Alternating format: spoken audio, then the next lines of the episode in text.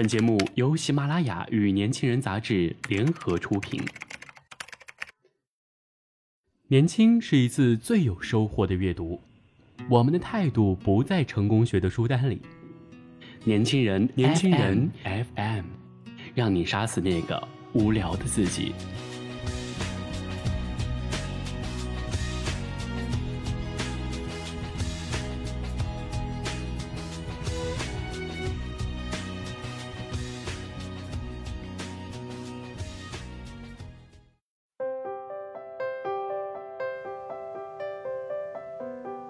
Hello，大家好，欢迎大家收听本期的年轻人 FM 夜读栏目，我是月琪。今天跟大家分享的文章是《释然的旧时光》。青春是一辆疾驰而过的列车，呼啸着时光的青涩，骄傲地奔向远方。我们成长的太快，来不及用理智的方法去处理问题，以致我们留下了太多的遗憾。我的青春不像浓墨重彩的画卷，更像是白纸黑字，凛冽决然而又偏激。我不厌其烦地回首我来时的路，一点一点记录着自己从懵懂变清醒。在犯过的错里感伤，然后变得坚强。曾经太过简单固执，做事不留一丝余地，以最孩子气的做法伤人心，伤了别人，也让自己追悔莫及。初三的下学期，学业很紧张，但八卦的气氛丝毫没有减弱。很不幸，我也成为了八卦新闻中的女主角。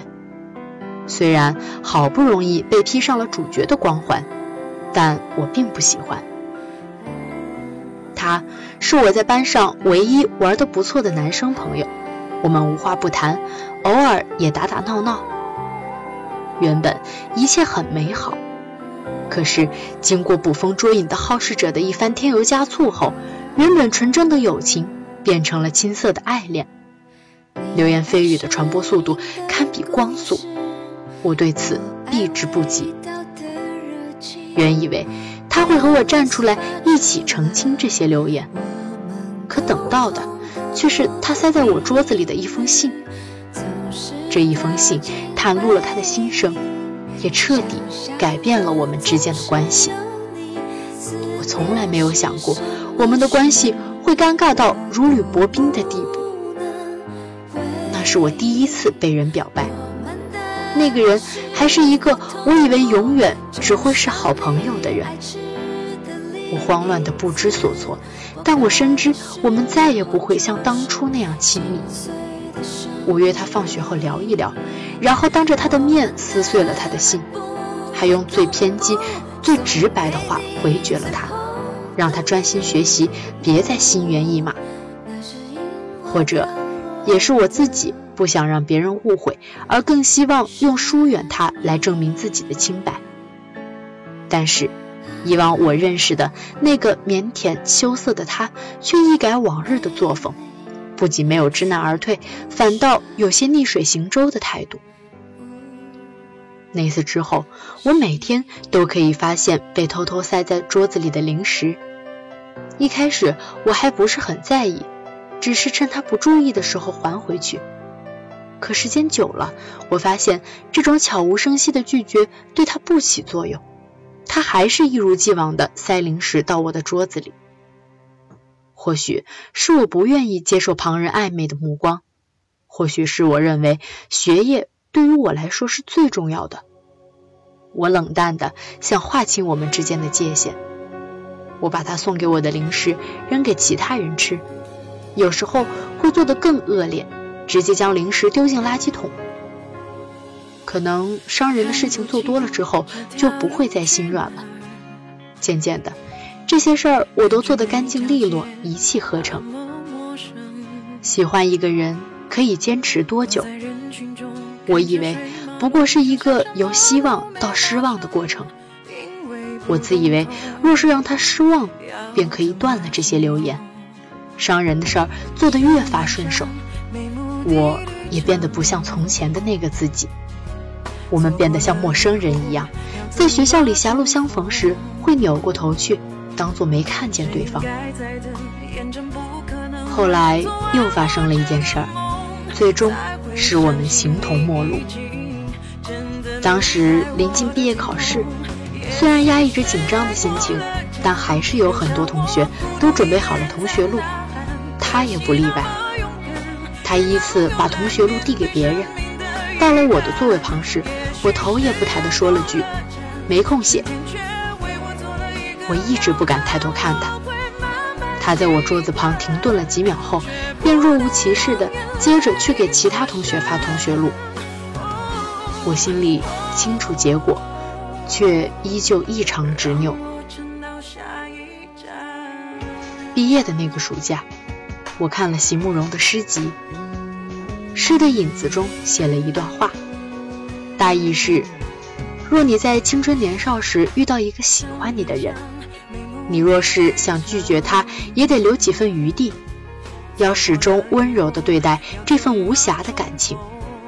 没有怨恨的青春才会了无遗憾。忽然之间，我发现，若是不用这样决然的方式潦草地说再见，我们在今年之后蓦然回首时，仍会有一段风轻云淡的回忆。上了高中后，我很怀念初中那段岁月。有一次，我在微博上感慨了一句：“初中真好。”不久后，他在下面评论说：“是不是高中有人欺负你了？我帮你欺负回来。”霎时间，我们之间的隔阂像是烟消云散了一般，我们都可以释然地面对对方。我盯着他说的那句话，只觉得眼眶干涩发红，很为自己的行为追悔莫及。良久，我回复他：“谢谢。”像是郑重其事的道别一般，终结了我们初中的那段轻狂时光。青春是一辆疾驰而过的列车，呼啸着时光的青涩，骄傲地奔向远方。我们成长得太快，来不及用理智的方法去处理问题，以致我们留下了太多的遗憾。我。依旧行走在自己寂静而又孤独的青春里，固执而倔强。